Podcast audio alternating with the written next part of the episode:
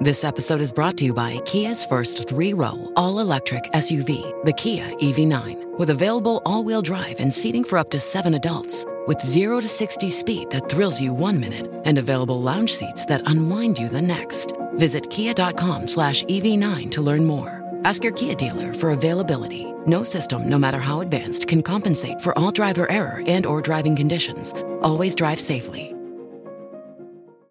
Bonjour à toutes et à tous. Il y a peu, nous vous expliquions que le Premier ministre de l'Australie, Scott Morrison, comptait poursuivre les exportations de charbon de son pays tant qu'il y aurait de la demande à l'extérieur. Une position d'équilibriste et quelque peu risquée pour le chef d'État conservateur qui pouvait se retourner contre lui lors des élections parlementaires.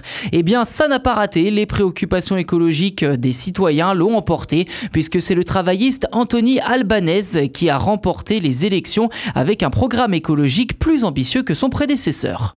À bientôt 60 ans, l'ex-chef de l'opposition de centre-gauche, Anthony Albanese, a promis de réduire de 43% les émissions de carbone d'ici 2030 et de transformer l'Australie en, je cite, une superpuissance des énergies renouvelables.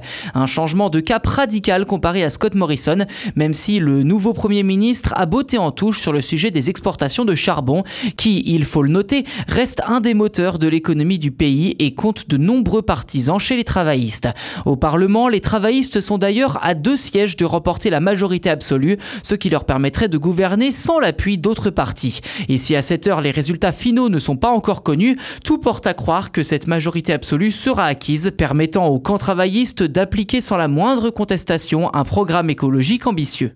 Parmi les autres objectifs du nouveau Premier ministre australien, on retrouve la mise en place d'une commission nationale de lutte contre la corruption, l'accord aux populations aborigènes du droit constitutionnel d'être consultées sur les politiques qui les concernent et le développement des systèmes de garde d'enfants abordables. Sur le plan diplomatique, Anthony Albanese est attendu sur la question de la Chine notamment, les relations entre Pékin et Canberra étant particulièrement tendues depuis deux ans, même si selon lui, je cite, c'est la Chine qui a changé, l'Australie. L'Australie devra toujours défendre ses valeurs. Fin de citation.